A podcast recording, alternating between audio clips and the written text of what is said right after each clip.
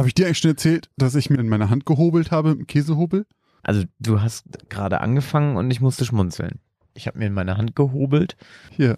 Du hast dir in deine Hand gehobelt mit, mit einem Käsehobel. Käsehobel. Wir haben uns einen neuen Käsehobel gekauft, weil wir schon ewig einen Käsehobel haben wollten. Käsehobel sind die, die du in der Hand hältst und dann so rüberziehst. Ja. ja. Ja. Und dann habe ich den Käse in der Hand gehabt und drüber und habe mir eine richtige, wirklich eine Scheibe von hier unten abge... Das hat richtig krass geblutet. Auch richtig lang. Musste mit Verband drum und so weiter. ja, ja, das ich, also ich habe manchmal schon, dass ich zu doof bin, wenn ich so irgendwas raspeln muss. Ja, mein Bruder Boah. hat sich mal mit einer, mit einer Käsereibe halt ein Riesenstück aus seinem Daumen gerieben und musste ins Krankenhaus. Vom Nagel oder Nee, auf der von, anderen Seite? Von innen? Von innen und dann so ein richtiges, so ein richtiges, so ein, richtig, ein richtiger Hobelspan quasi. So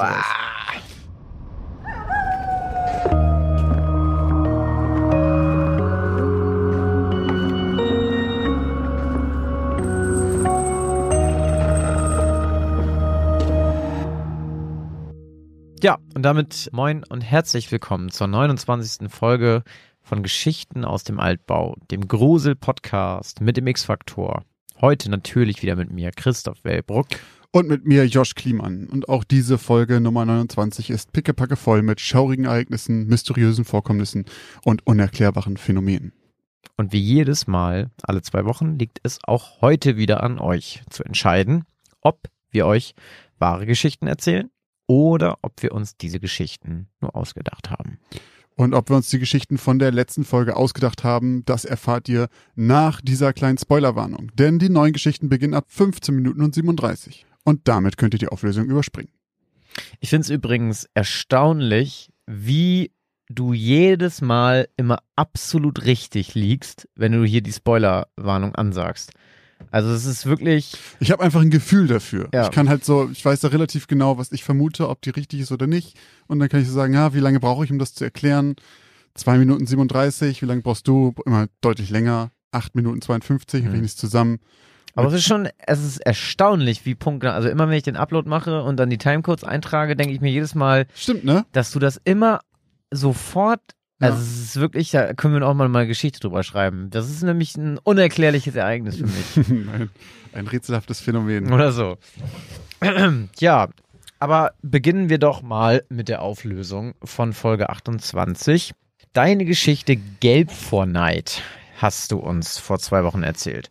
Und 78 Prozent von euch waren der Ansicht, dass Josh sich das nur ausgedacht hat und 22 Prozent glaubten, dass es einen wahren Kern gibt in dieser Geschichte. In dieser Geschichte ging es um einen Maler, der jetzt Kunsthändler ist und ganz viele Bilder in seiner ehemaligen Galerie hat, die er verkauft.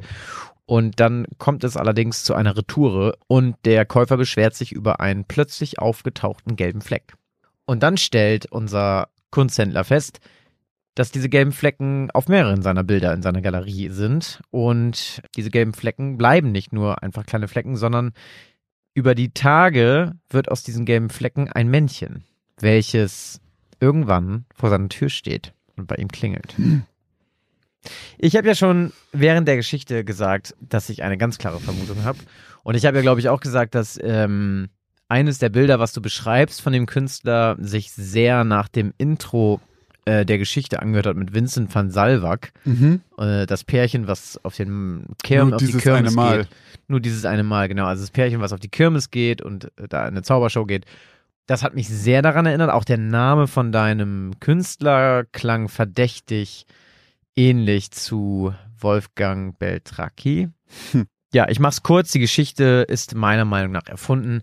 Das war mir ein bisschen zu, zu doll, zu viel. Zu magisch. Ja, also wenn das Männchen, wenn das Männchen nicht am Ende geklingelt hätte und er den in der Kamera gesehen hätte, dann hätte ich nochmal überlegt, aber so war mir das einfach zu, zu sehr geskriptet. Na gut. Also, du und auch der große Großteil unserer Hörerschaft hatte recht, mal wieder. Es war komplett ausgedacht. Und in der Tat habe ich den Namen von Wolfgang Fanucci angelehnt an Wolfgang Beltracchi, den Hm. bekannten Kunstfälscher. Also ist, glaube ich, noch jemandem aufgefallen. Das ist tatsächlich, und da war ich sehr erstaunt. Ja, ich habe halt eine Doku über den geguckt, irgendwann mal, ist schon länger her, aber äh, dann dachte ich, okay, es passt ja gut zu der Figur, die ich da jetzt habe. Äh, und sonst ist es tatsächlich komplett ausgedacht gewesen. Auch mit diesem Bild, was du meintest, was so ähm, ähnlich war wie aus äh, nur dieses eine Mal. Ich mag halt einfach so das viktorianische London gerne und da habe ich einfach eins, eins von den Bildern so gemacht. Also es stimmt schon, von der Beschreibung ist das schon ziemlich ähnlich. Aber ich kann mir auch gut vorstellen, dass viktorianisches London halt auch überall eben ziemlich ähnlich aussah. Aber ja, abgesehen davon entsprang es komplett meiner Fantasie und äh, ich habe auch, glaube ich, gar keine große Inspiration dafür gehabt. Hm. Einfach mal wieder was frei von der Leber weg. Ja, und das war's dann auch schon meiner Geschichte. Diesmal geht's sehr, sehr fix. Hm, na dann gucken wir mal. Ich meine, ich bin ja eigentlich derjenige von uns beiden, der sich immer sehr kurz hält in seinen Auflösungen. Ja, auch Nee, jetzt schon wieder beim Zusammenf Zusammenfassen von meiner Geschichte. Ja, ey, für manche Leute und äh, oder Hörerinnen und Hörer von uns, Die äh, sind, ähnlich schwer vom Verstand sind wie Christoph selber, ist das natürlich ein gutes Nein, Service. aber zwei Wochen sind einfach mal eine lange Zeit. Aber man kann ja gut die Folge einfach nochmal hören. Wenn man einfach kurz denkt, ach komm, Auflösung. Ich höre nochmal ganz Ja, kurz stimmt. eben die letzte Folge noch einmal. Wenn ihr uns versprecht, dass ihr am Donnerstagabend nochmal die Folge hört, dann sparen wir uns in Zukunft diese Christophs langen Ausführungen. zehn Minuten Oh, pass auf, ab jetzt kriegen wir Donnerstag halt einfach irgendwie 10.000 Klicks jedes Mal. Ja, das ist der Lifehack, ne? Ja, so wie das wir unseren äh, Podcast nach oben klicken lassen. Gut, genug davon. Kommen wir zu der Verschlimmbesserer der Geschichte von Christoph letztes Mal. Und da ging es um Nils, der nach einem langen Studium endlich anfängt, in einer großen Kanzlei zu arbeiten und dem macht aber dort im Hochhaus dieser Kanzlei seine Höhenangst ganz schön zu schaffen. Und es war, glaube ich, der 24. Stock. Ja. Ja. Um ihm diese Höhenangst zu nehmen, entscheidet sich sein Chef ganz einfach, ihm die Angst zu nehmen und er wirft sich deswegen mit seinem vollen Gewicht gegen die Scheibe, um ihm zu beweisen, dass die auf jeden Fall nicht brechen können. Und ja, leider bricht stattdessen dann der Rahmen. Tja, und, Und, das war's dann mit dem Chef. ganz genau. Also, ich, ich kann erstmal ganz kurz sagen, was die Hörer sagen. Und zwar war hier schon wieder lustiger Zahlenfakt. Es ist exakt umgekehrt wie Aber bei echt? meiner. Krass. Bei mir waren es 22% wahr, 78 falsch. Bei dir sind es 78% wahr und Krass. 22% falsch. Krass. Also mit der gleichen Eindeutigkeit seid ihr euch sicher, dass sie wahr ist. Und das glaube ich auch. Ich glaube aber halt, was mich ein bisschen stutzig gemacht hat, dass ich mir nicht sicher bin, dass ein, ein Chef in einer Kanzlei, die sind jetzt ja klischeehaft nicht unbedingt die, die direkt am ersten Arbeitstag erstmal hier, also die waren alle zu freundlich, das war ein zu großes Miteinander, Mhm. fand ich für eine große Kanzlei in Frankfurt. Ich meine, ich stecke da nicht drin, vielleicht ist es da tatsächlich so. weißt doch gar nicht, wie es zugeht in Anwaltskanzleien. Ja, das stimmt sind wohl. die nettesten Menschen, die es gibt. Das kann sein. Auf jeden Fall glaube ich, also kann ich mir gut vorstellen, dass das mal passiert ist. Vor allen Dingen, ich fand, den, ich fand das halt gut, dass halt auch nicht die Scheibe bricht, sondern eben dieser Rahmen. Das ist halt so, das gibt ihm dieses kleine bisschen extra, dass ich halt glaube, doch, ich, das ist bestimmt mal passiert. Und unterstützt hat mich dann natürlich all die Kommentare, die wir schon wieder hatten unter unserem Post, von Leuten, die da anscheinend auch was von der Geschichte wussten. Die das schon mal gehört hatten irgendwo. Ja, ein paar haben, äh, ein paar mehr haben kommentiert, dass sie, oder aber ein paar, also dass, sie, dass ihnen das bekannt vorkommt, ne? Ja. Es war Aber- nicht so konkret wie die letzten Male. Nee, genau, nicht so super bekannt, also nicht so super konkret, aber halt schon so, dass alle gesagt haben, na, hab ich, ich meine, es ist mir mal irgendwo über den Weg gelaufen, so. Hm. Aber erzähl mal. Ja, also die Geschichte stimmt. Das kann ich immer, immer, immer ganz kurz abschließen. Äh, beruht auf einer, naja, was heißt wahren Begebenheit? Sie beruht auf einem wahren Ereignis. Mhm. In dem Fall kann man das auch so sagen. Ist das nicht das gleiche wie eine wahre Begebenheit? Ja, wahre Begebenheit, vielleicht bin ich da so vorbelastet. Wahre Begebenheit hat für mich immer so den Anstrich so, das schreibt man immer in so Horrorfilmen und dann ist so, ah ja, okay, also irgendwo, so weißt du wie bei X-Factor. Ja. Irgendwo in Kalifornien hat irgendwo mal irgendwer das mal erzählt. Ich glaube, es ist der Unterschied, ob du sagst, es ist so based on a true story oder es ist einfach eine true story. So, Ja, entweder, okay. entweder basiert es drauf oder nee, es ist einfach so passiert. Dann sage ich, das ist einfach so passiert. okay. Und zwar 1993.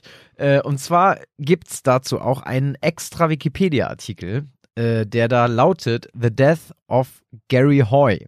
So hieß nämlich der Anwalt, Okay. der in Toronto 1933 aus dem 24. Stock gefallen ist, weil er seinen angehenden Anwälten, die sozusagen eine Art Referendariat machen mussten in dieser Kanzlei, beweisen wollte, dass sie keine Angst haben, wenn sie sich in dem äh, Toronto Dominion Center aufhalten, denn die Scheiben wären alle sehr bruchsicher. Und genau wie in meiner Geschichte waren die Scheiben das auch, nur leider war der Rahmen das nicht. Und vor allem war der Rahmen das nicht, weil der gute Gary Hoy das nicht zum ersten Mal demonstriert hat. Immer am gleichen Fenster. Ja, er hat es halt Oh immer in nein. seinem Büro gemacht, immer an demselben Fenster und irgendwann war der Rahmen halt so davon gezeichnet, dass er das immer demonstriert hat, dass er halt irgendwann nachgegeben hat. Okay. Und Gary Hoy hatte zu seinem, also in den Staaten oder auch in Kanada ist das ja ein bisschen anders mit den äh, Zulassungen für Anwälte und mit, den, mit dem Studiumabschluss, äh, Ah, da als kann- das hier ist. Da Und er kann, glaube ich, jeder Anwalt werden, der ein Studium abgeschlossen ja, hat. oder genau. sowas, Und er ne? hatte auch einen Ingenieursabschluss und galt deshalb auch als jemand, der sehr vertraut in Technik und Ah, Konstruktion und so weiter war. Okay. Und deswegen war er sich natürlich sehr, sehr sicher, dass die Fensterscheiben im 24. Stock eines Wolkenkratzers auf jeden Fall aus, Ja, äh, okay. das aushalten, wenn da irgendwie, so- ich glaube, der wog irgendwas mit 75 Kilogramm, Mhm. wenn da halt jemand mit voller Wucht gegenrennt. Hat, wie gesagt, hat's ja, hat ja, hat er auch recht behalten im Prinzip, aber leider war die Schwachstelle dann an anderer Stelle. Genau, 1993 war das und ähm, die Kanzlei hat drei Jahre später daraufhin leider ihre Türen schließen müssen. Denn nach Heus Tod, ähm, also Heu war auch einer der erfolgreichsten Anwälte der Kanzlei, äh, haben in den drei Folgejahren über 30 Anwälte die Kanzlei verlassen. Sodass sie halt drei Jahre später zugemacht hat. Und also 1996 und bis 2007, also etwas über zehn Jahre, galt die Holden Day Wilson LLP, so hieß die Kanzlei, Mhm. auch deshalb als die größte gescheiterte Anwaltskanzlei in der Geschichte Kanadas, weil sie Krass. so kurz nur aktiv war. Aber sind die Leute gegangen deswegen oder ist es einfach nach seinem Tod den, den De- Bach des- runtergegangen? Nee, deswegen. Die Ah, sind okay. wegen dieser Sache gegangen. oh Mann, ey. Drei Jahre nach seinem Tod, also 1996, hat Gary Hoy für diese Tat auch einen Preis bekommen. Und zwar den Darwin Award. Und wer den Darwin Award nicht kennt, der Darwin Award wird Menschen immer nur posthum verliehen. Äh, und zwar müssen die Menschen, die diesen Award bekommen, sterben. Und zwar auf besonders dumme Art und Weise. Und wenn man es genau nimmt, müssen die Preisträger und Preisträgerinnen für den Darwin Award fünf Kriterien erfüllen, die ich euch mal zusammengefasst habe. Und zwar müssen sie sterben oder unfruchtbar werden. Also sie müssen aus dem Genpool ausscheiden. Das Ausscheiden muss selbstverantwortlich sein und es darf niemand anders dabei sterben. Sonst wird diese Geschichte oder so nicht bei dem äh, Verleihungskomitee angenommen. Es muss besonders dumm gewesen sein. Also wirklich über die normale Blödheit hinausgehen. Der Kandidat muss reif genug sein und urteilsfähig sein. Kinder oder Menschen mit geistigen Störungen sind ausgeschlossen. Und das Ereignis muss bestätigt oder plausibel sein. Mhm. Ja, also da gibt's, da könnt ihr auch mal so euch äh, auf die Suche machen im Internet, da gibt's äh, viele lustige Sachen. Es gab, glaube ich, auch mal jemanden, der, ah, ich glaube, einen Revolver oder so neben seiner, neben seinen Wecker gelegt hatte. Ah, und dann statt den Wecker auszumachen, sich selbst Ja, und erschossen er hat dann so oder im? Halbschlaf wirklich einfach den, die, die, die Knarre genommen und sich in den Kopf geschossen. Ähm, Ja, okay, es ist schon selten dumm. Genau, also, wenn ihr das nochmal nachlesen wollt, The Death of Gary Hoy, wahre Geschichte. Sehr schön. Darwin Awards äh, kennt man. Das ist fast so ein geflügeltes Wort, finde ich so ein bisschen mittlerweile geworden. Aber ja, das ist immer wieder traurig amüsant, wenn, wenn das so, richtig, richtig, richtig dumm einfach ist. Ja, ja, mittlerweile sagt man das ja auch so, ne? So, oh, da kriegt er bestimmt einen Darwin Award Ja, für. So, ja. ja. ja, Ist schon auch ein bisschen, Gilt es eigentlich noch, wenn man Kinder hat? Eigentlich nicht, oder? Weil man hat man ja schon seine Gene weitergegeben. gute Frage. Ich würde behaupten, dann eigentlich nicht. Rein theoretisch darfst du, glaube ich, dich nicht, nicht fortgepflanzt haben vorher. Wenn ihr das, wenn ihr das wisst, schreibt es uns. Genau. Jetzt machen wir eine kurze Werbeunterbrechung. Was glaubt ihr, gebt ihr eigentlich so für Essen im Monat aus? Oder für Klamotten? Oder um nebenan in dem kleinen süßen Café einen Cappuccino zu trinken?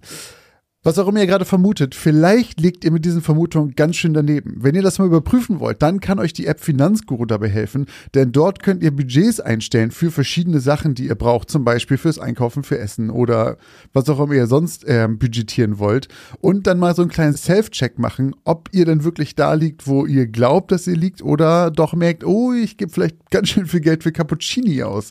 Und in diesem Fall kann euch Finanzguru sehr dabei helfen, einen Überblick über eure Finanzen zu bekommen und diesen Überblick auch zu behalten. Das Beste daran ist, das Ganze ist vollkommen kostenlos. Ihr habt aber die Möglichkeit für 2,99 Euro im Monat Finanzguru Plus zu holen und ein paar Extrafunktionen freizuschalten. Um dieses Geld aber auch noch zu sparen, um zumindest zu gucken vorher, braucht ihr das überhaupt wirklich? Ist das eine von diesen Ausgaben, die euch hilft? Dafür könnt ihr Finanzguru Plus drei Monate komplett kostenlos testen. Dafür müsst ihr einfach nur den Code Altbau benutzen. Der ist 30 Tage lang gültig und damit bekommt ihr drei Monate Finanzguru Plus vollkommen kostenlos. Ganz wichtig jedoch, das gilt nur für Neukunden. Das heißt, wenn ihr schon Kunde da seid, dann seid ihr wahrscheinlich eh glücklich damit und braucht ihn gar nicht. Die Anleitung, wie das funktioniert, könnt ihr ganz einfach hier finden bei uns in den Shownotes. Das haben wir euch wie immer hier verlinkt. Also probiert es jetzt gerne aus und guckt mal, wo ihr bei euren Budgets in Wirklichkeit liegt und ob da nicht für irgendwas viel zu viel Geld flöten geht.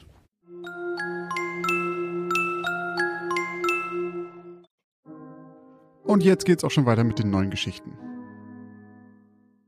Kommen wir von den Darwin Awards direkt zu deiner heutigen Geschichte schon, oder? Oh, ich hätte jetzt gehofft, du sagst irgendwie sowas wie, kommen wir von den Darwin Awards zu den Schriftsteller Awards. Ich kenne Nee, den Namen ist- leider nicht. Kann ich, kann ich jetzt im Vorfeld, da möchte ich mich nicht zu weit auf. Was ist das eigentlich? Pulitzer? Pulitzer ist, glaube ich, nur journalistisch. Ah, okay. Was kriegen denn, gibt's sowas? Kriegen Autorinnen und Autoren irgendwelche Preise? Ja, doch, kriegt man dafür nicht. Ich glaube, Pulitzer ist. Also. Kendrick Lamar hat einen Pulitzer-Preis gekriegt. Aber der ist jetzt ja der, ich, für sein Album, aber glaube ich, ja. Dafür kriegt man einen Pulitzer-Preis? Ja, dann ich glaube wegen der. Lyrik. Ich glaube wegen der besonderen Lyrik. Dann hast du ja doch noch eine Chance auf einen Pulitzer. Ja, dann kommen wir von den Darwin Awards jetzt zu den äh, angehenden Pulitzer-Preisträgern. äh, natürlich nur in der Kategorie. Ähm, Da scheint sich jemand heute sehr sicher zu sein mit seiner Geschichte. äh, nein, ich mache ja nur Spaß. Jetzt ist die Latte Spaß. sehr hoch gehängt. Okay, dann, dann lieber äh, zur äh, goldenen Himbeere. nein, das wollen wir auch nicht haben. Wir wollen gar keine Preise haben. Doch schon. Wollen wir? Dem Deutschen Podcastpreis zum Beispiel. Stimmt, wir wollen den deutschen Podcastpreis haben. Da wäre ich dabei. Wäre ich auch dabei. Würde ich mich drüber freuen. Ja. Kann man noch abstimmen bis zum 18.04. Also tut es. www.deutscherpodcastpreis.de Geschichten aus dem Altbau. Ist sicherlich nicht der Link, aber man findet es bestimmt. Google. Google is your friend. Google it. So, So. Uh. gib mir eine Cola. Äh, du hast schon Bier. Ah, gut. Okay, dann soll ich beginnen. Ja, wo solltest du eben schon? Dann hast du angefangen vom Preis zu reden. Naja, gut. Macht es euch bequem, denn jetzt beginne ich mit der ersten Geschichte in Folge 29. Und zwar Denkmal des Grauens. Es war ein ungemütlicher, später Freitagnachmittag. Der Himmel hatte seine Schleusen geöffnet und dicke Tropfen prasselten auf Fredericks Öljacke.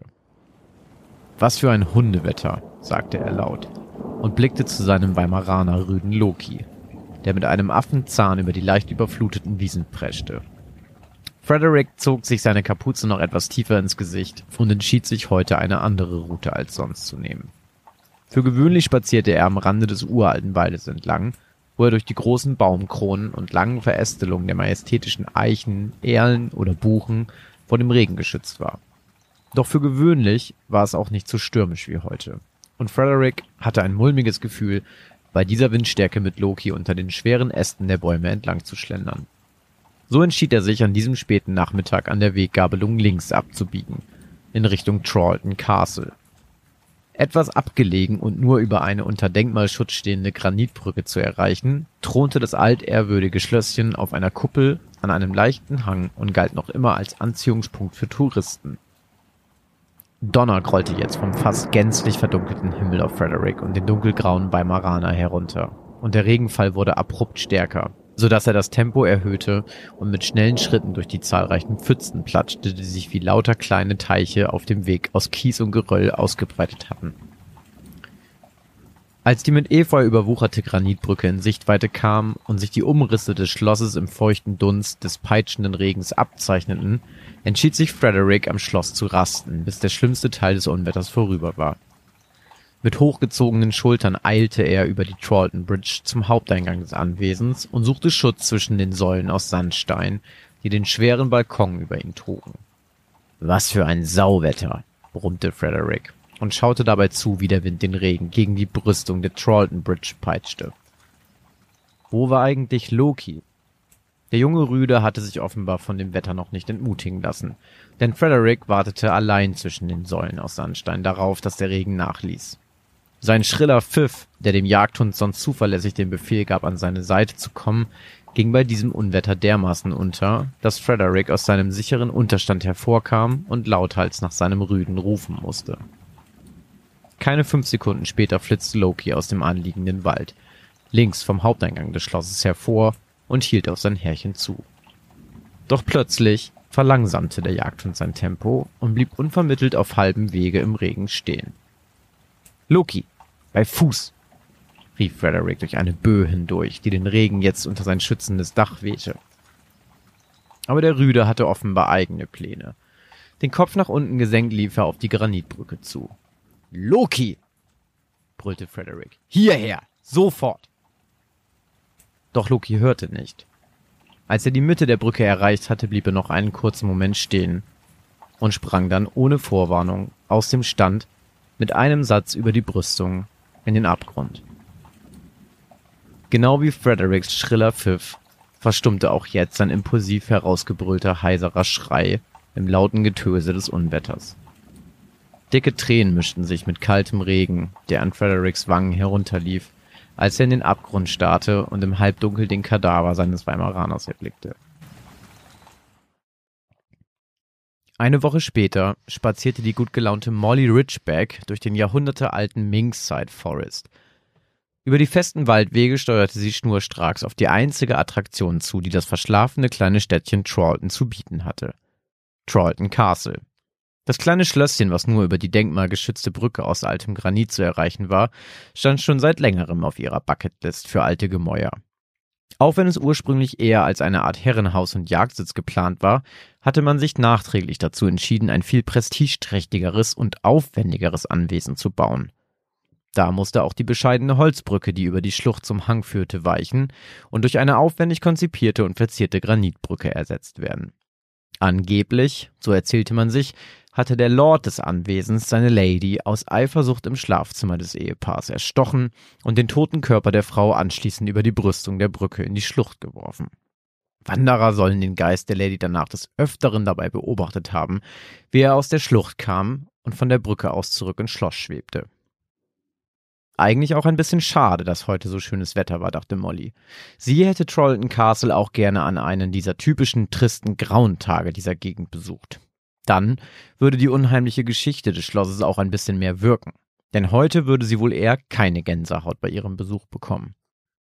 Das Schloss erstrahlte nämlich förmlich im Sonnenlicht, und das verzierte Glas der Fenster warf unzählige Reflexionen auf den kleinen Vorplatz, der heute mit zahlreichen Touristen und Spaziergängern gefüllt war. Es herrschte eine ausgelassene Stimmung. Während sie ein paar schmale Stufen vom bewaldeten Hang hinabtrippelte, sah sie eine ältere Dame, die das alte Schloss vermutlich mit ihrer Enkeltochter besuchte. Neben einer kleineren Gruppe Touristen, die an diesem sonnigen Nachmittag zum Fotografieren zum Schloss gekommen war, waren auch ein paar Hundespaziergänger unterwegs. Molly zählte eine ältere Dame mit einem grauen Mops, einen Herren mittleren Alters, der einen großen Schnauzbart trug und einen Irish Terrier an der Leine führte, sowie eine junge Frau, vielleicht Ende 20, die gleich zwei Windhunde ausführte.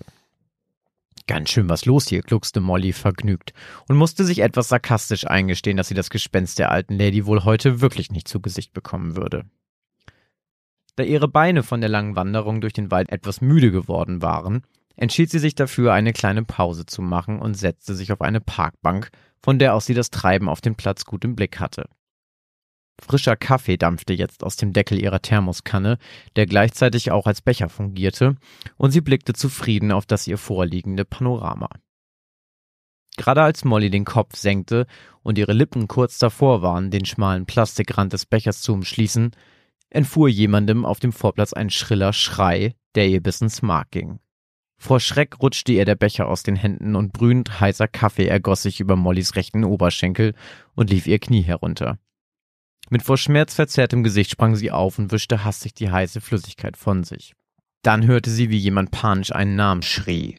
Es war der Herr mit dem Schnauzbart. Plötzlich ging es völlig hektisch auf dem eben noch harmonischen Vorplatz zu. Lauthals brüllend rannte der Mann an der älteren Dame mit dem Mops und an der jungen Frau mit den zwei Windhunden vorbei. Und erst jetzt fiel ihr auf, dass gar keine Hunde mehr auf dem Vorplatz waren und auch die beiden Frauen völlig verzweifelt aussahen. Wie in Zeitlupe drehte Molly ihren Kopf in die Richtung der alten Granitbrücke und entdeckte die zwei Windhunde und den grauen Mops, die aufgereiht und nebeneinander in der Mitte der Brücke saßen. Dann sprangen sie, ohne Vorwarnung, alle gleichzeitig von der Brücke, wobei der Mops aufgrund seiner Größe erst auf die Brüstung hopste und sich dann mit einem weiteren Satz in den Abgrund stürzte. Der Terrier des Schnauzbartträgers hatte sich scheinbar schon vor den drei anderen Hunden von der Brücke geworfen. Kreischend und schluchzend beugte sich sein Herrchen gerade fast selbst etwas zu weit über die Brüstung, wurde dann aber rechtzeitig von den heraneilenden Touristen zurückgezogen, die ihn beruhigten. Die junge Frau und die ältere Dame hatten sich derweil ebenfalls auf der Brücke eingefunden und lagen sich weinend in den Armen. Was zum Teufel ist hier eigentlich gerade passiert? sagte Molly etwas zu laut zu sich selbst und bemerkte, dass die ältere Dame mit der Enkeltochter sie gehört hatte. Die Lady, sagte sie leise, aber hörbar. Sie holt sie sich, um Rache zu nehmen. Hunde waren des Lords liebstes Hobby. Dann legte sie behutsam ihre Hände auf die Schultern des Mädchens und ging mit ihr schnellen Schrittes die schmalen Stufen zum Wald hinauf und verschwand. Molly war völlig aus dem Häuschen, und wegen all der Aufregung hatte sie ihren verbrühten Oberschenkel völlig vergessen. Sie entschied sich umzukehren, um die verbrannte Stelle in ihrer Unterkunft zu kühlen. Helfen konnte sie hier ohnehin nicht mehr, und die Lust am Besuch des Schlosses war ihr vergangen. Bevor sie sich zum bewaldeten Hang mit der kleinen Treppe umdrehte, warf sie einen letzten Blick auf das noch immer vom Sonnenlicht angestrahlte Schloss und bekam eine Gänsehaut. Was für ein krankes Arschloch, grunzte William vom Beifahrersitz herüber. Zu Horace, der den verbeulten Leichenwagen hochkonzentriert und mit halb zugekniffenen Augen über die schmale Straße aus Kies und Geröll hoch zum Hang von Charlton Castle lenkte. Hm, brummte Horace zurück und schaltete das Fernlicht ein. Mehr fällt dir dazu nicht ein? Was willst du hören, William? Ich kann's nicht ändern und muss mich auf die Straße konzentrieren. Wenn du das Fernlicht nicht ausmachst, hast du hier gleich vier Rehe auf der Motorhaube sitzen. Die Viecher werden noch magisch davon angezogen. Komisch, oder? Sobald du auf der Jagd bist, kannst du dir ein Loch im Bauch warten, bis dir eins der Biester vors Rohr läuft. Ich glaube, ich sollte das nächste Mal einfach mit meinem Jeep durch den Wald brackern, wenn ich Lust auf frisches Rehgulasch hab. Hast ja recht, antwortete Horace genervt und schaltete das Fernlicht wieder aus. Dann versprich mir aber, dass du jetzt die Klappe hältst. Ich muss mich konzentrieren. Schon gut. Fahr die Kiste einfach sicher hoch zum Schloss, du gefühlskalter Mistkerl. Ein paar Minuten später knatterte der Leichenwagen mit rührendem Auspuff über die unter Denkmalschutz stehende Chwalton Bridge und parkte auf dem vom Blaulicht erhellten Vorplatz des Schlosses. Nachdem William und Horace sich einen kurzen Überblick über die Situation verschafft und mit den Beamten geredet hatten, kehrten sie zurück zu ihrem Wagen und holten zwei Särge aus dem Kofferraum, die sie anschließend auf zwei zusammenklappbare und mit Rollen ausgestatteten Gestelle hieften. Obwohl Horace schon seit über 20 Jahren für das Bestattungsunternehmen arbeitete, lief es ihm jedes Mal aufs Neue eiskalt den Rücken runter, wenn ein Kinder- oder Babysarg gebraucht wurde. Schaffst du das, Willy? fragte er jetzt sanft und legte seinem Kollegen die Hand auf die Schulter. Wieso zum Teufel tut man so etwas, Horace? fragte William mit zitternder Stimme. Die Brücke, William. Halt dich fern von ihr. Und sorg dafür, dass auch Katie und die Kinder diesen gottverlassenen Ort nie mehr aufsuchen. Egal, was die Leute sagen. Nickend wischte William sich eine Träne von der Backe und murmelte dann kopfschüttelnd, ein Vater wirft sein eigenes Kind von der Brücke und springt dann auch noch hinterher. Dann fügte er mit fester Stimme hinzu, bringen wir es hinter uns, Horace.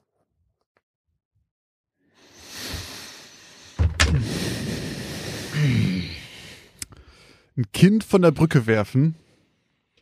Sein eigenes. Also, ich muss ja sagen, dass ich bei sowas, das ist natürlich, das ist von mir sehr stark persönlich eingefärbt, aber wenn ich sowas mit einem Hund höre, der einfach von der Brücke springt, finde ich richtig, richtig schlimm. Kann ich nicht gut haben. Echt? Ja, aber, aber gut, du bist Hundebesitzer, ne? Genau, aber auch, weil tatsächlich Ellie das mal gemacht hat. Ähm, Oh, echt? Hier in Bremen. Die ist mal über die Balustrade gesprungen beim ähm, einer Schlachte. Also auf der gegenüberliegenden Seite von der Schlachte und ist einfach rübergesprungen und irgendwie vier Meter nach unten gefallen auf so Steine. Was? Ja.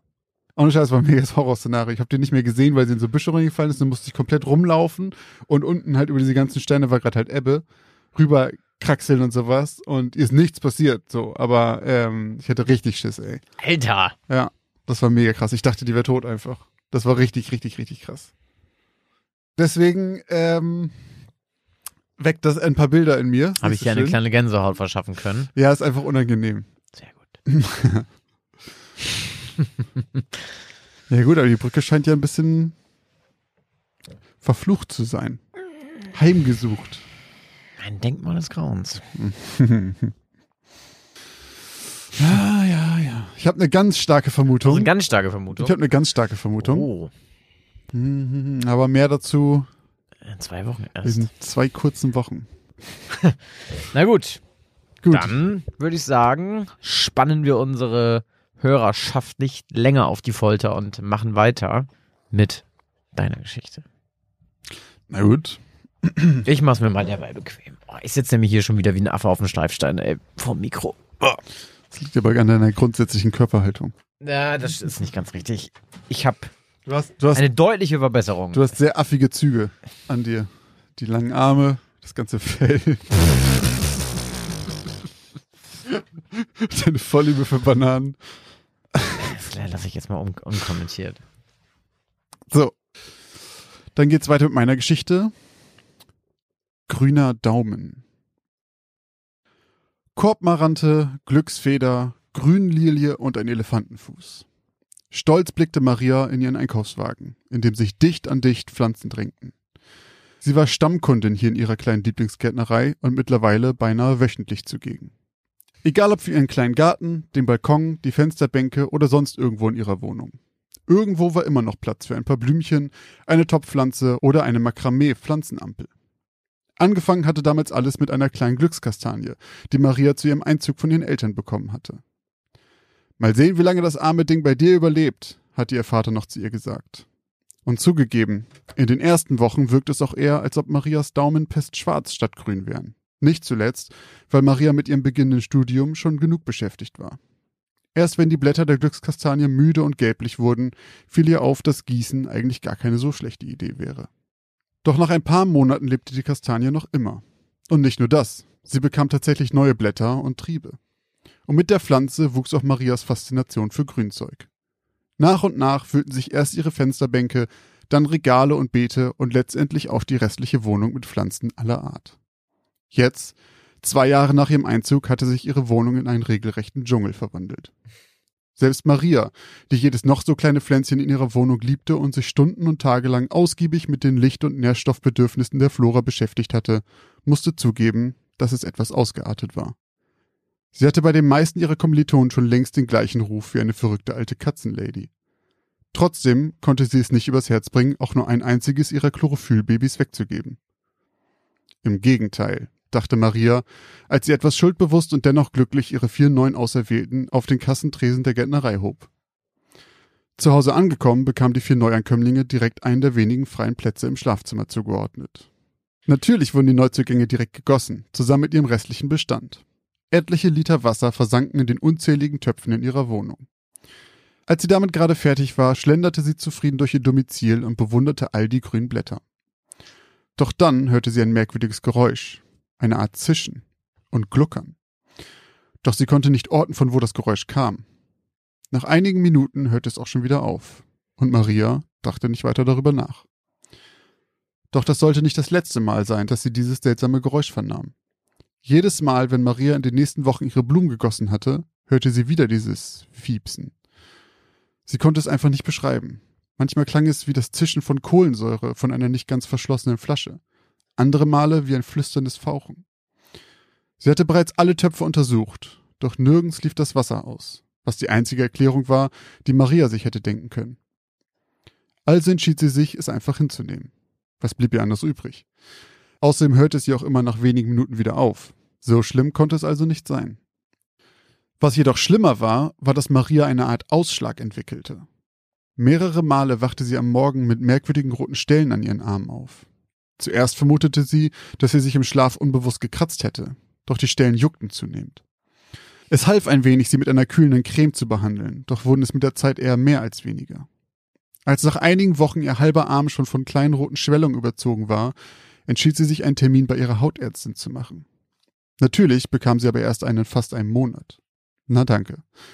Dann hieß es also vorerst weiter Creme. Es vergingen weitere Wochen. Wochen, in denen sie nachts einige Male aufwachte und glaubte, eine Art Trippeln zu hören, wie viele kleine Regentropfen, die auf Stoff fielen. Doch so schnell sie auch hochschreckte, sobald sie genauer hinhörte, war alles wieder still. Tagsüber hörte Maria mittlerweile immer öfter das merkwürdige Fiepen oder Surren, selbst wenn sie die Pflanzen nicht goss. Sie vermutete schon, es wäre eine Art Hörsturz oder Tinnitus, doch es wurde leiser, wenn sie sich die Ohren zuhielt. Es musste also irgendwo aus dieser Wohnung kommen. Dazu kam dieses ständige Jucken. Marias Arme waren mittlerweile vollkommen zerkratzt und wund und beide Seiten vollkommen übersät mit roten Pusteln und Beulen. Zum Glück hatte sie morgen endlich ihren Termin beim Hautarzt. Am nächsten Tag wachte sie vollkommen gerädert auf. Sie hatte unfassbar schlecht geschlafen. Wieder mal hörte sie merkwürdige Geräusche und ihr juckender Ausschlag tat das Übrige, um sie wach zu halten. Ein Blick in den Spiegel im Bad ließ sie erschrecken. Auch ihr Gesicht war mittlerweile angeschwollen. Unter dem linken und über dem rechten Auge hatte sie jeweils eine kleine rote Beule. Es sah fürchterlich aus. Eine Stunde später, endlich bei der Hautarztpraxis angekommen, saß sie mit schmerzenden Armen und juckendem Gesicht im Behandlungszimmer und wartete auf ihre Ärztin. Als diese das Zimmer betrat, weiteten sich ihre Augen beim Anblick von Marias Arm zuerst ein wenig, doch dann fingen sie sich wieder. Maria erzählte ihr, seit wann sie den Ausschlag habe, von dem nächtlichen Jucken und ihren Schlafproblemen und fragte nach einem Allergietest. Doch ihre Ärztin schüttelte nur sanft den Kopf. Das ist kein Ausschlag, meine Liebe. Das sind Bisse. Da muss irgendetwas in deiner Wohnung hausen, was dich beißt. Und so wie es aussieht, wahrscheinlich irgendein Insekt. Maria konnte es nicht fassen, was sie da hörte. Bisse? Ekel überkam sie. Irgendetwas war in ihrem Bett. Oh Gott, hatte sie vielleicht Bettwanzen? Ihre Ärztin verschrieb ihr eine starke Kortisonsalbe und gab ihr noch ein paar Tipps für Hausmittel mit auf den Weg und riet ihr abschließend, ihre Wohnung mal genau zu untersuchen. Zu Hause angekommen war das erste, was Maria tat, ihr komplettes Bett abzuziehen und nach Hinweisen auf Wanzen zu untersuchen. Doch es war absolut nichts zu sehen. Um sicher zu gehen, schmiss sie trotzdem alles bei 90 Grad in die Waschmaschine. Einer Lösung ihres Problems war sie aber trotzdem noch nicht näher gekommen. Sie ließ sich auf ihr Bett fallen und cremte sich die Arme erneut mit der neuen Salbe ein. Zumindest der Juckreiz war so in den Griff zu kriegen. Plötzlich hörte sie eine Art Schaben. Das war neu. Es klang, als würde etwas an Holz kratzen. Maria stand auf. Das Geräusch kam von der Fensterbank. Vorsichtig ging sie darauf zu, um es genauer zu hören. Auf der Fensterbank standen einige ihrer Pflanzen in Reihe und Glied. Doch dann fiel ihr auf, dass ausgerechnet der neue Elefantenfuß seine Blätter hängen ließ und er tot als lebendig aussah. Und von dieser halbtoten Pflanze ertönte ein Kratzen. Vorsichtig hob Maria ihre zerbissenen und zerkratzten Arme und hob den Topf der Pflanze an. Er war überraschend leicht. Hatte sie so lange vergessen, ihn zu gießen? Sie fasste den dicken, knolligen Stamm an. Er fühlte sich merkwürdig an. Es war, als würde er brummen, sich bewegen. Es war, als würde die dünne Rinde in ihrer Hand beinahe ein wenig nachgeben. Dann brach der Stamm in ihre Hand und ihre Finger drückten sich ins Innere. Er war hohl. Mit einem spitzen Schrei und voller Ekel sprang Maria einen Satz nach hinten und ließ den Blumentopf auf den Boden fallen. Und schwarze Erde breitete sich auf ihrem gesamten Teppichboden aus. Doch die schwarzen Flecken auf ihrem Teppich begannen sich aufzulösen, sich zu bewegen. Marias Herz blieb stehen und sämtliche Farbe wich aus ihrem Körper. Das war keine Erde. Dutzende, nein, hunderte von Spinnen krabbelten über ihren Boden. Sie waren überall. Noch immer krochen sie aus dem fauligen, hohlen Stamm des Elefantenfußes, der unter ihrer Fensterbank lag. Unzählige, gierig zuckende Beine krabbelten zwischen ihren Blumen umher, verschwanden hier und dort hinter den Ecken der Möbel, krabbelten über ihre Füße an ihrem Bein hoch. Sie waren überall. Panisch schreiend und wild um sich schlagend lief Maria aus ihrem Schlafzimmer, schlug die Tür hinter sich zu und verließ die Wohnung. Erst als sie etliche Minuten später ansatzweise zur Ruhe kam, fasste sie den Entschluss, einen Kammerjäger zu rufen. Selbst dieser hatte so etwas noch nie gesehen oder gehört. Sogar die örtliche Behörde musste hinzugezogen werden, als sich herausstellte, dass es sich um eine Spinnenart aus Mexiko handelte, dem Herkunftsort des Elefantenfußes. Die Spinnen mussten schon bei der Zucht der Pflanze in dem Stamm und der Erde gelebt und sich dort anscheinend fleißig vermehrt haben. Für Maria war es das Ende ihrer Obsession mit Zimmerpflanzen und dafür der Anfang einer leichten Arachnophobie. Sie schmiss viele ihrer Pflanzen weg. Immer wieder bildete sie sich ein, etwas bewege sich auf den unzähligen Blättern in ihrer Wohnung, und aus Angst, es hätte sich wieder eines der achtbeinigen Biester dort häuslich eingerichtet, verließen nach und nach immer mehr Gewächse ihre vier Wände. Bis nur noch eine einzige übrig war. Die Glückskastanie ihrer Eltern. Und das reichte Maria.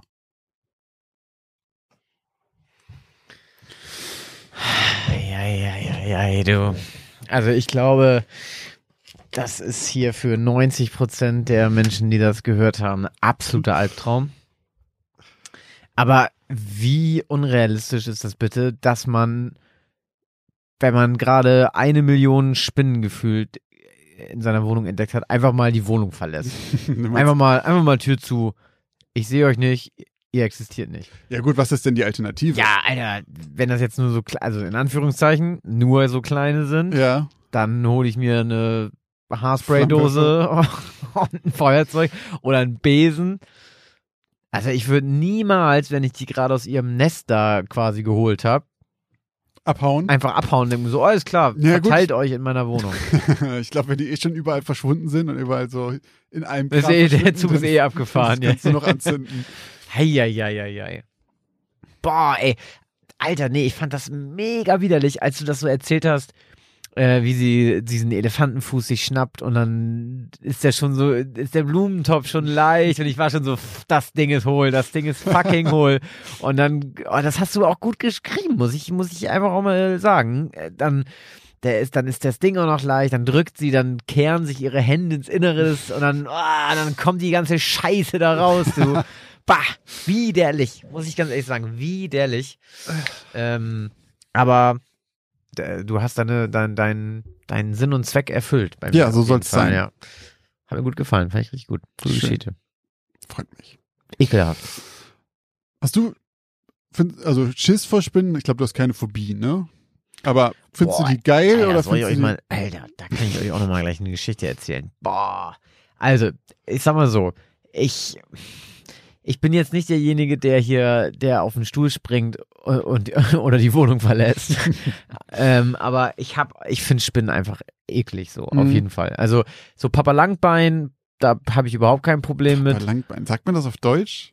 Ja, also ich kenne das aus meiner Kindheit, Papa weiß- Langbein. Weil ich kenne die, also die heißen auf Englisch, äh, ich glaube, die, heißen- die, die heißen aber gar nicht, doch, heißen, ich habe das auch mal irgendwann, ich hatte sogar in so einer WhatsApp-Gruppe irgendwann mal mit Freunden von mir geschrieben, meinte ich so, Alter, kennt ihr Papa Langbein? Mega lustig, die heißen auf Englisch genauso. Daddy heißt- Longleg. aber die heißen nicht Daddy Longleg, so, sondern die heißen Dandy Longleg. Ach so. Ich kenne tatsächlich schon seit ich klein bin Papa Langbein. Aber es sind doch Schuster, ne? Nee, Was ist denn Papa Langbein? Papa Langbein sind Spinnen. Schuster haben Flügel. Und die haben auch nur vier Beine. Papa Langbein sind diese, Papa Langbein sind diese Spinnen mit diesem lang, mit dem Mini-Körper, mit den langen Beinen, Ach, die die, so, ja, ja, doch, okay. sitzen. Ja, okay, bei Schuster, ja, okay, ich dachte immer, das wären Schuster. Na gut, dann äh, erzähl weiter. Ja, ähm, und so mit denen habe ich gar kein Problem. Mit so kleinen Spinnen oder so habe ich auch kein Problem. Mhm. Wo es bei mir mit dem Ekel losgeht, sind schon so schwarze Kellerspinnen Mhm. oder so. So Mhm. diese echt, die schon so, ja, wie groß sind die so? Hm, Wenn man, weißt du, wenn man so diesen typischen reingeguckt formt, Ja, ja. mit Zeigefinger und Daumen, so, so groß sind die dann ja ungefähr. Ja, ne? genau so ein Vieh ist hier vorne, hier ist so ein Rohr, direkt vor unserem Fenster ist so ein Rohr an der Seite runter. Und da war genau so ein Vieh, saß mal da in der Ecke. Das saß da doch, als wir mal grillen waren. Genau, habe ich doch mit, dem- mit dem Ja. Brenner das wegge, weggebrannt. Ja, Ja. da geht's bei mir dann los. Und wir haben ja auch mal über Orte geredet, an die ich niemals fahren würde. Und da Mhm. habe ich ja Australien gesagt, auch weil da halt einfach auch so Viecher sind. das stimmt. Aber ich kann jetzt echt mal eine ekelhafte Geschichte erzählen. Das war echt, also, ähm, Laura, meine Freundin, ist eigentlich auch so nicht unbedingt zart beseitet. So, die kann auch Spinnen in Mhm. irgendwie Gläser packen und die dann rauslassen und so. Das muss jetzt nicht irgendwie ich machen oder so, ne? Sondern die ist dann auch so, oh, das ist eine Spinne, okay, ich bringe die eben weg. Und dann irgendwann kommt sie ins Wohnzimmer und ich habe gerade äh, gedaddelt und dann sagt sie, du, ich würde das jetzt nicht sagen, wenn es jetzt nicht wirklich nicht notwendig wäre, aber du musst ins Schlafzimmer kommen, da ist eine Riesenspinne, bitte mach die weg. Mhm. Und dann hat sie mich irgendwie angeguckt und meinte, so, du weißt, dass ich das nicht ohne Grund jetzt sage. Ja. Und dann, dann war ich schon so ein bisschen so, oh Gott, oh Gott, oh Gott, was ist da denn jetzt für ein Brummer? Und ähm, naja, dann bin ich da so hingegangen und dann habe ich ja gedacht, ja gut, das, äh, das wird mich jetzt aber nicht äh, aus den Socken hauen. Alter. Und dann sitzt auf dem Vorhang von unserem Fenster Mhm. ein riesen Vieh. Ohne Scheiß. Ich habe ich hab selber fast gedacht, ich muss auch jemanden holen. Das war riesig, das Ding. Das sah, und das, also, es sah aus wie so eine Huntsman.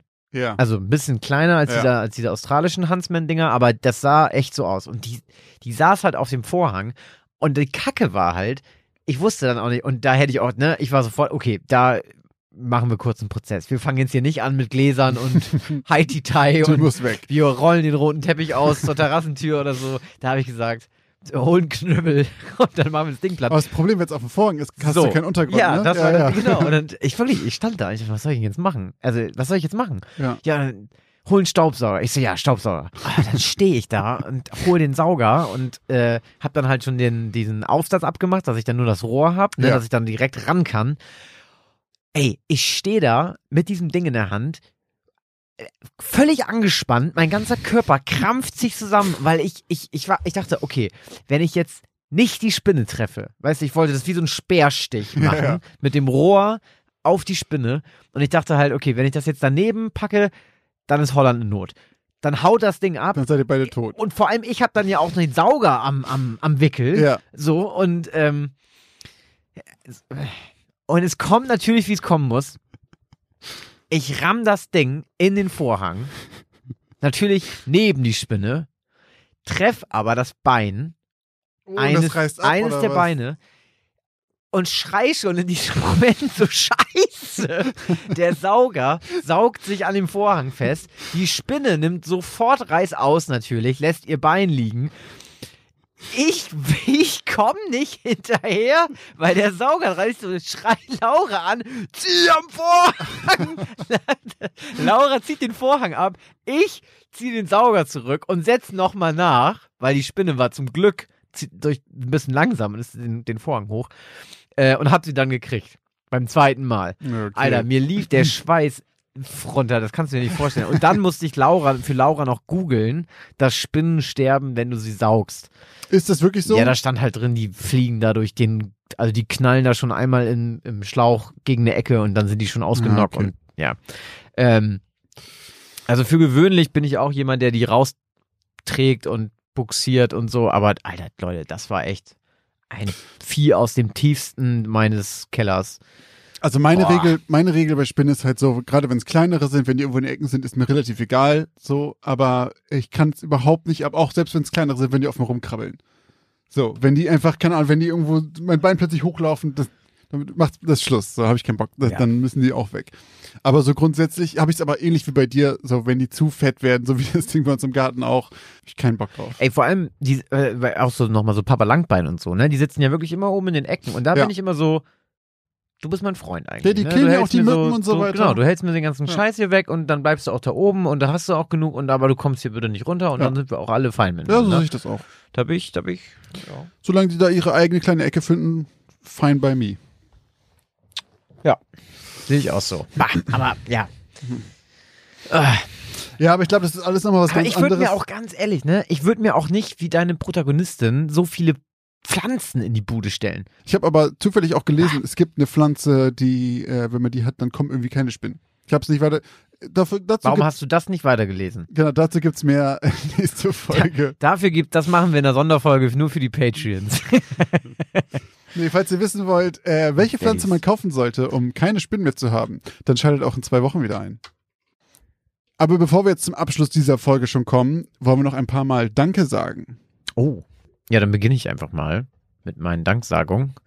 Denn wir haben drei neue Familienmitglieder unserer monatlichen Supporterinnen und Supporter. Und zwar begrüße ich die Celia oder Silja ganz äh, herzlich in unserer Patreon-Community. Vielen Dank, liebe Celia, dass du uns monatlich unterstützt. Und dann vielen Dank an Julia und vielen Dank an Simona. Herzlich willkommen bei Steady. Schön, dass ihr uns unterstützt. Und auch einmalige Supporter sind diesmal wieder einige dabei. Und zwar bei PayPal haben uns supportet. Einmal Sarah, vielen Dank. Dann vielen Dank an Monchi Panko. Vielen, vielen Dank an Katharina, vielen Dank an Saskia und ganz dickes Dankeschön an Josephine. Und gesondert von all dem wollen wir uns noch einmal bedanken bei Nicole, denn uns hat ein kleines Paket mit Wein erreicht. Oh ja. Vielen, vielen Dank, Nicole. Äh, Sehr ausgesuchte edle Tropfen. tatsächlich, wir werden sie verköstigen. Natürlich nicht bei der Aufnahme, sonst leidet die Qualität ein Nein, wenig wir darunter. werden, wir werden uns einen ähm, angemessenen Anlass suchen, um diese edlen Flaschen zu trinken. Freitagabend zum Beispiel. Freitagabend habe ich schon was vor. Ja, okay, dann mal anders. Samstagabend. Ja, okay. Samstagabend. Also, vielen, vielen Dank, Nicole. Vielen Dank. Falls ihr uns auch supporten wollt, auf irgendeine Art und Weise, da gibt es sehr viele Möglichkeiten. Und zwar zum Beispiel bei Patreon oder Steady, da könnt ihr uns monatlich supporten. Oder bei PayPal, wenn ihr uns einmalig supporten wollt. All diese Links zu all diesen Plattformen findet ihr in unserem Linktree. Den findet ihr entweder bei Instagram in der Bio oder bei Twitter in der Bio oder auch in den Shownotes dieser Folge. Einfach mal reingucken, dort ist dann alles zu finden. Genau. Falls ihr uns auf andere Art und Weise unterstützen wollt, das könnt ihr natürlich selbstverständlich auch tun. Denn es ist immer wieder praktisch, wenn man uns sucht und dann sieht, dass wir ganz oft und ganz gut bewertet wurden. Deswegen macht es Sinn, äh, wenn ihr uns eine Bewertung schreibt, beispielsweise bei iTunes, denn dort kann man am besten bewerten. Äh, und da freuen wir uns natürlich, wenn ihr uns euer Feedback schreibt. Und wenn ihr das schon getan haben solltet, aber uns noch immer nicht bei Instagram folgt, dann könnt ihr das natürlich auch tun. Dort könnt ihr uns zum einen eben einmal abonnieren und äh, bekommt dann regelmäßig mit, was wir so Schönes posten. Aber ihr könnt uns auch euren Freunden empfehlen und uns teilen, sodass uns noch viel mehr Leute hören und sehen können. Und das würde uns natürlich sehr freuen. Sowieso, das einfach uns hören und den Leuten von uns erzählen, ist eigentlich immer die beste Hilfe, die es für uns geben kann. Wir freuen uns über jeden, der uns da zusätzlich hört. Und wir freuen uns total, dass diese Community immer größer wird und immer weiter wächst. Das ist nicht zuletzt dank euch. Vielen, vielen Dank. Falls ihr uns sonst irgendwas wissen lassen wollt, könnt ihr uns natürlich entweder bei Instagram eine PN schreiben oder ihr schreibt uns einfach eine E-Mail an geschichten aus dem Altbau at outlook.de. Was auch immer ihr wollt, keine Ahnung, Anregung für Geschichten, äh, Kritik an unseren Geschichten oder Verbesserungsvorschläge oder Klugscheißerei, all das bitte dorthin. Äh, wir freuen uns immer. Ja, genau. Bei Instagram solltet ihr uns auf jeden Fall uns auch abonniert haben, denn dort werden wir immer zum Release der Folge einen Folgenpost veröffentlichen. Und unter dem könnt ihr gemeinsam mit der Community überlegen, diskutieren und schreiben, äh, was denn nun ist mit den Geschichten, ob sie einen wahren Background haben oder eben nicht. Und wir machen dort auch regelmäßig unsere Abstimmung und weitere kleine Fragerunden, QAs und so weiter. Das gibt's alles dort. Ähm, da müsst ihr einfach nur eben den Abonnier-Button drücken und dann bekommt ihr das alles auch regelmäßig mit. Wie man an den Zahlen diese Folge wieder gesehen habt, seid ihr da in bester äh, Begleitung von Leuten, die sehr viel Ahnung haben. Denn tatsächlich, nach den Zahlen, liegt meistens die Mehrheit richtig. Das stimmt. Ja, und wenn ihr das alles gemacht habt, wenn ihr uns bei Patreon supportet und bei Steady supportet und bei PayPal supportet habt und uns überall folgt und diese Folge gehört Oh habt, Gott. dann sage ich jetzt vielen Dank. Nur dann, Nur dann. Nein, also ich möchte, natürlich nicht. Während Christoph sich Mhm. nur bei ganz speziellen Leuten bedankt, möchte ich mich bei allen bedanken. Vor allem bei allen, die bis zum Schluss dran geblieben sind. Ja. Und einfach danke, dass es euch gibt und dass ihr uns hört. Ich will selbstverständlich auch. Vielen Dank an euch fürs Zuhören und ich würde sagen, bis zur nächsten. Geschichte aus dem Altbau.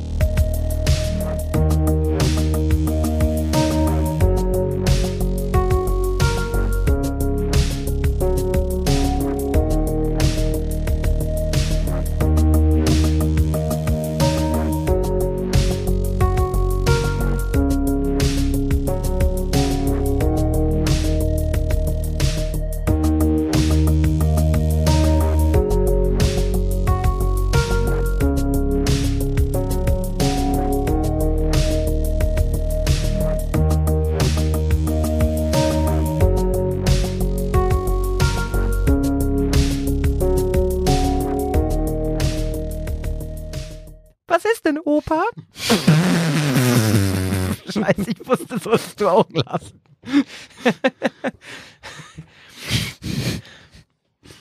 Was ist denn, Opa? Scheiße, ich kann das nicht. Aber mach's doch auch nicht so doll. Was ist denn?